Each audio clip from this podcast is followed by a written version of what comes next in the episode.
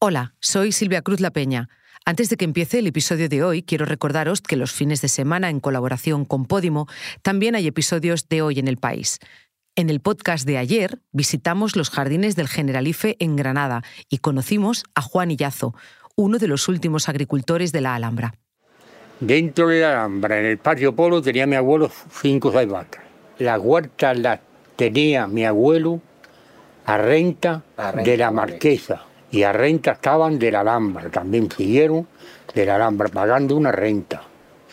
Cuando la marquesa le dio en el Arife y, la, y los mártires que se lo dio a la Alhambra, le dio con los labradores y todo. Pero las huertas tenían, eran de, vida de mi abuelo, que antes. Ahora sí, os dejo con el episodio de hoy. Mi condena total son cinco años. La que estoy cumpliendo ahora son tres años y seis meses por intento de homicidio. ¿Qué edad tenías ahí? ¿16? No. Sí, 16 años. A mediados de septiembre, la Fiscalía General del Estado alertó de que estaban aumentando los delitos cometidos por menores de edad en España. El año pasado se produjeron casi un 15% más de asesinatos. Hubo más homicidios consumados y también intentos de homicidio, como el que cometió el chico que acabamos de escuchar. Sin embargo, el resto de delitos apenas subieron. ¿Por qué? Soy Ana Fuentes. Hoy en el país ¿Son los jóvenes cada vez más violentos?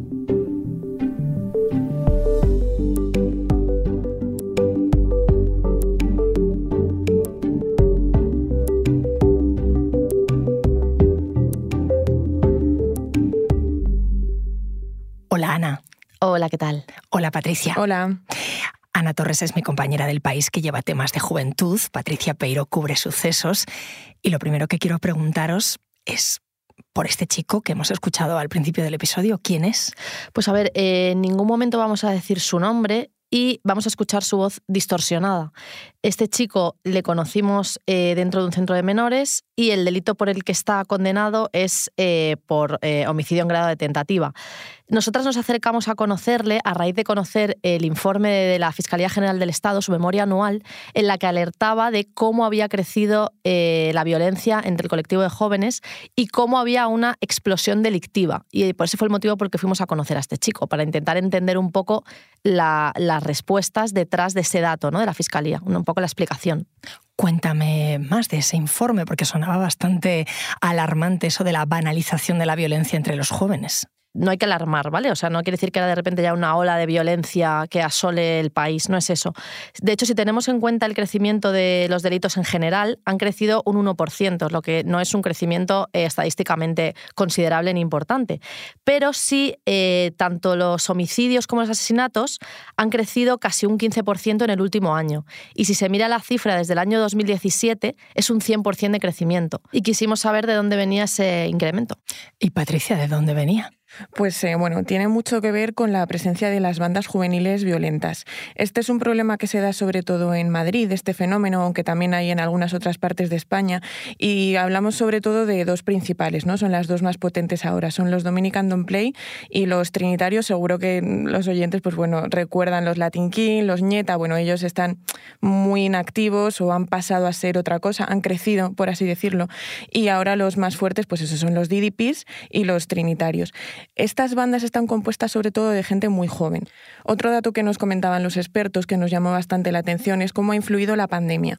Ellos nos hablaban de que han estado durante mucho tiempo encerrados en casa, conectados a, sus redes sociales y a sus teléfonos y han perdido de alguna manera el horizonte.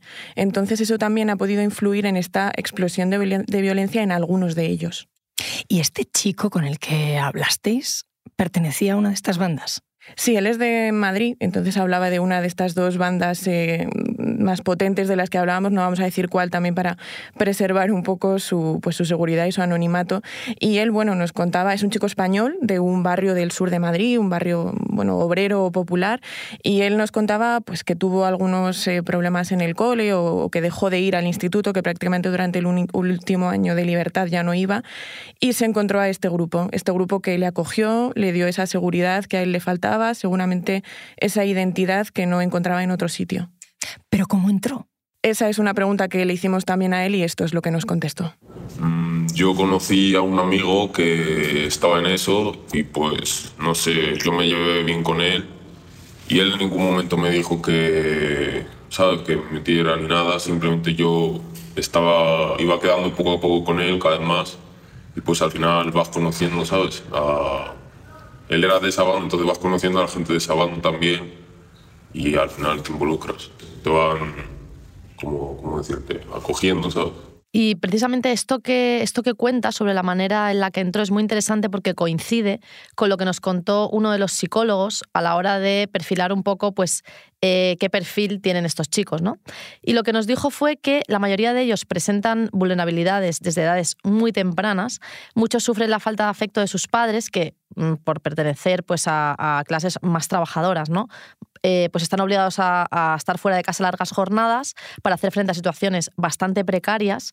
Al final los chavales tienen mucho tiempo libre, se sienten solos y abandonados. Y la banda no solo les aporta, como decía antes Patri, un sentido de pertenencia, sino que también les da acceso a dinero. Y esta parte, eh, de hecho, también nos la, en la entrevista que le hicimos al fiscal coordinador de menores, también incidió en esto, que no solamente detrás de las bandas hay un fin violento, ¿no? de, enfrentamientos entre ellos, sino que también hay un fin eh, criminal ligado al robo, sobre todo al robo con violencia. El ejemplo que mm, para mí fue esclarecedor sobre este asunto es el ejemplo que me puso eh, una investigadora de la UAM con la que hablamos, Bárbara Scandoglio, que me decía, ellos lo que ven, lo que se sienten es como un soldado. Ellos no ven en el otro chaval de la otra banda, otra persona con nombre, apellidos, con cara. Ellos son como soldados y lo que ven es un enemigo. Por eso cuando pasa algo de tal magnitud como un asesinato o un intento de asesinato, eso no, le hace, no les hace abrir los ojos, sino que siguen en lo mismo y siguen para adelante como si no hubiera pasado nada. Leyendo el, reportaje que escribisteis en El País, las dos, me llamó la atención lo que contabais, que os dijo un policía que casi tuvo que explicarle a uno de estos jóvenes lo grave que era lo que había hecho, porque es que después de confesar pensaba que ya estaba, que podía irse a casa. A ver, es que los policías es verdad que en estas situaciones te cuentan cosas que resultan un poco increíbles, desde chavales a los que han detenido cuando se estaban tomando un colacao con su madre y la madre sin creerse qué es lo que había pasado, hasta este ejemplo que incluíamos en el reportaje, pues que contaba que era un menor eh, de 14 años, creo que tenía 14, 15, muy joven, eh, que había apuñalado, en este caso sí, un homicidio consumado a, un, otro chico y lo había matado. Lo detienen, lo llevan a, pues a la comisaría a detenerle, hacerle la ficha eh, y el chico se iba. Decía, bueno, ya me puedo ir a casa, ¿no? Y le, le, tuvieron que sentar y decirle que no, que no, que no te vas a casa, que esto no es una multa o una sanción, que has matado a alguien, que te vas a un centro. Y es que hay que sentarle y explicárselo, y esto es lo increíble, ¿no? En el caso del chico con el que hemos hablado esta semana, no llegó a consumarse el homicidio, pero bueno, se calificó como intento de homicidio porque podría haberlo llegado a ser si no hubiera recibido asistencia sanitaria inmediata a la víctima. Pero, ¿qué fue lo que pasó y cómo acabó la cosa así? Bueno, él nos contó someramente eh, que había, se había encontrado con unos rivales en, el, en un tren que le habían hecho unos días antes una ofensa, algo que para ellos es muy grave, ¿no? Es como decir algunas palabras que ellos tienen clave como fac de 7, fac de 3, baja patria, bueno, esto es toda la jerga que tienen ellos, que a los dos días se los, se los volvieron a encontrar, iban en grupo, llevaban armas blancas y así sucedió, así tan fáciles. Y pues nada, cuando llegamos, pues les dijimos que si eran ellos, que si no lo habían hecho. Y nada, empezamos a sacar el machete y el cuchillo y pues hacerlo, ¿sabes? Ellos también tenían un machete, porque también son de bandas, y pues nada, ellos no les dio tiempo a usarlo y nosotros nos fuimos. En plan, lo hicimos, abrimos las puertas y nos fuimos. Y un mes después a mí me vinieron a detener a casa como a las 8 de la mañana, muy pronto así. Y nada, me, le dijeron a mi madre que hiciese mis maletas, que me iba a ir para un centro y que se me detenía por, por homicidio en grado de tentativa.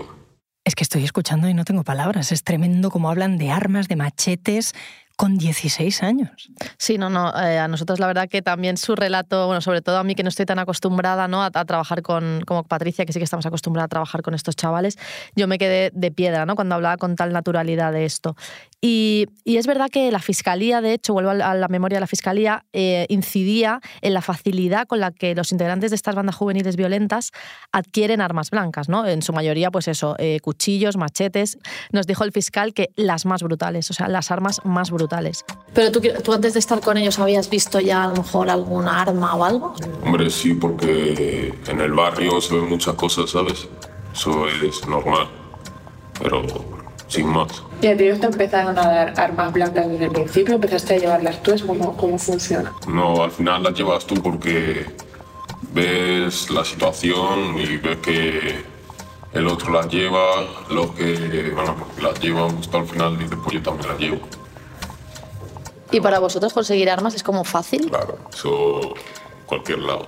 Eso es normal, hasta tú podrías conseguirla. Vale. Y una cosa, ¿tu familia sabía en algún momento lo que tú estabas haciendo? O... Ellos se lo sospechaban, ¿sabes? Y de vez en cuando pues intentaban hablar conmigo. Mi madre se ponía a llorar y eso, pero yo estaba con la mente nublada, o sea, yo les decía que era mi vida, que yo decidía. Ahora me seguís contando. Enseguida volvemos. Este chico dice que al principio no veía que lo que estaba haciendo era grave. Han pasado dos años desde que intentó matar a otro chaval. Hoy, ¿cómo lo veis? ¿Cómo está? Pues eh, se expresaba muy bien, como habéis podido ver. Yo creo que él es más consciente de, de, todo en lo que estaba metido. Ha abierto un poco esos ojos de los que hablábamos antes, ¿no? que están cerrados cuando estás dentro de la banda. Y bueno, mm, por supuesto tiene mucho que ver el trabajo y la labor del psicólogo, la educadora social con la que hablamos, ¿verdad? Que se veía que habían hecho un trabajazo con él increíble. Eh, el psicólogo nos hablaba de vencer muchas resistencias. Yo creo que ha habido ahí muchísimas horas de conversación, de, terapia y de trabajo con este chico que han conseguido que bueno, dos años después, que no es poco tiempo, eh, esté así, ¿no? Consiga hablar con este sentido común. Sí, también nos sorprendió eso, ¿no? Ver a un chico sentado, tan tranquilo, tan educado, y luego que tenía un lenguaje como muy bien construido, ¿no? Que, de hecho luego le pregunté, ¿tú lees? Y me dijo, la verdad es que no. Pero el chico, de verdad, o sea, se, expresaba muy bien, ¿no? Y, y, eso llamaba bastante la atención. Y es verdad que luego pues nos estuvieron contando que del chico que llegó hacía dos años a lo que estábamos viendo ahora, no tenía absolutamente nada que ver. Al final, dos años es que es antes de ayer.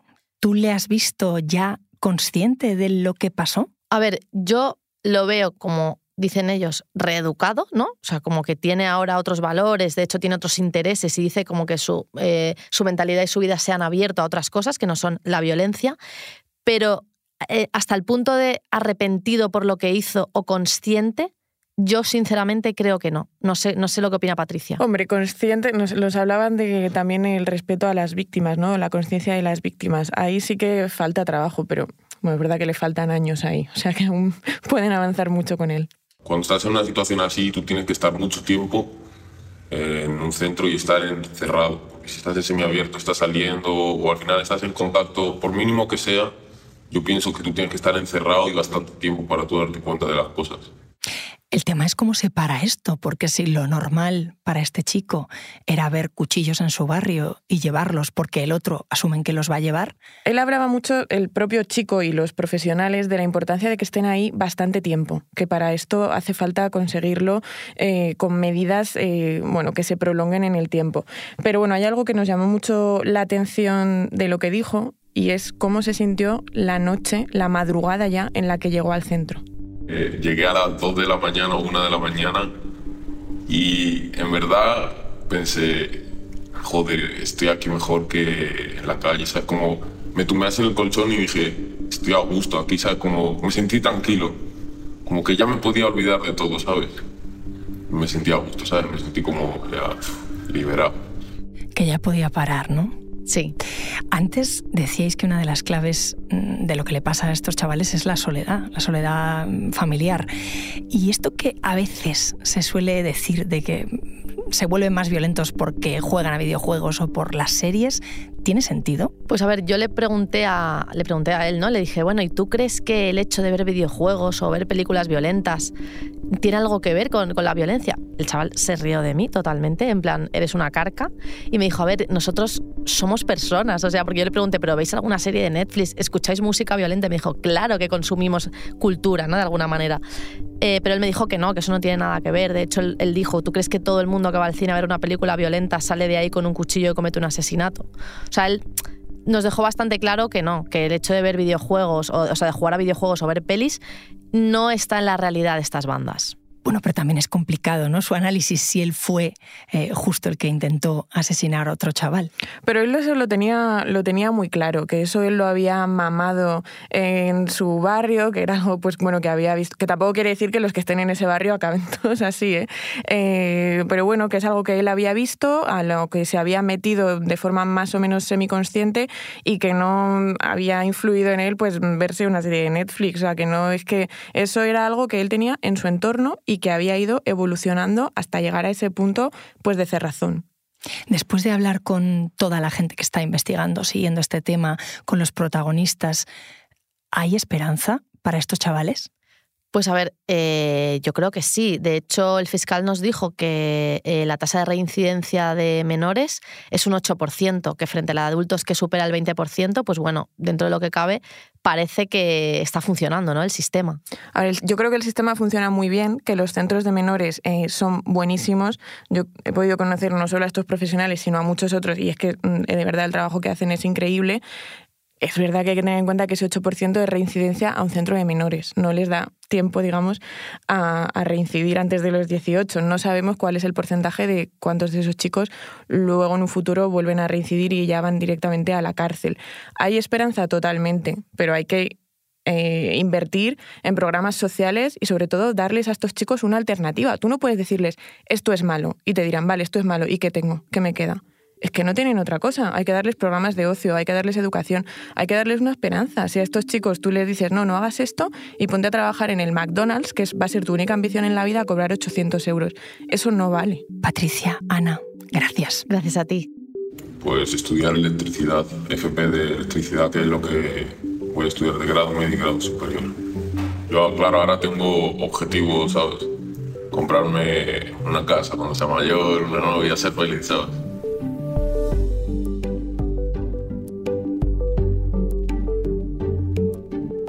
Este episodio lo han realizado Ana Torres y Patricia Peiro. La grabación en estudio es de Nacho Taboada.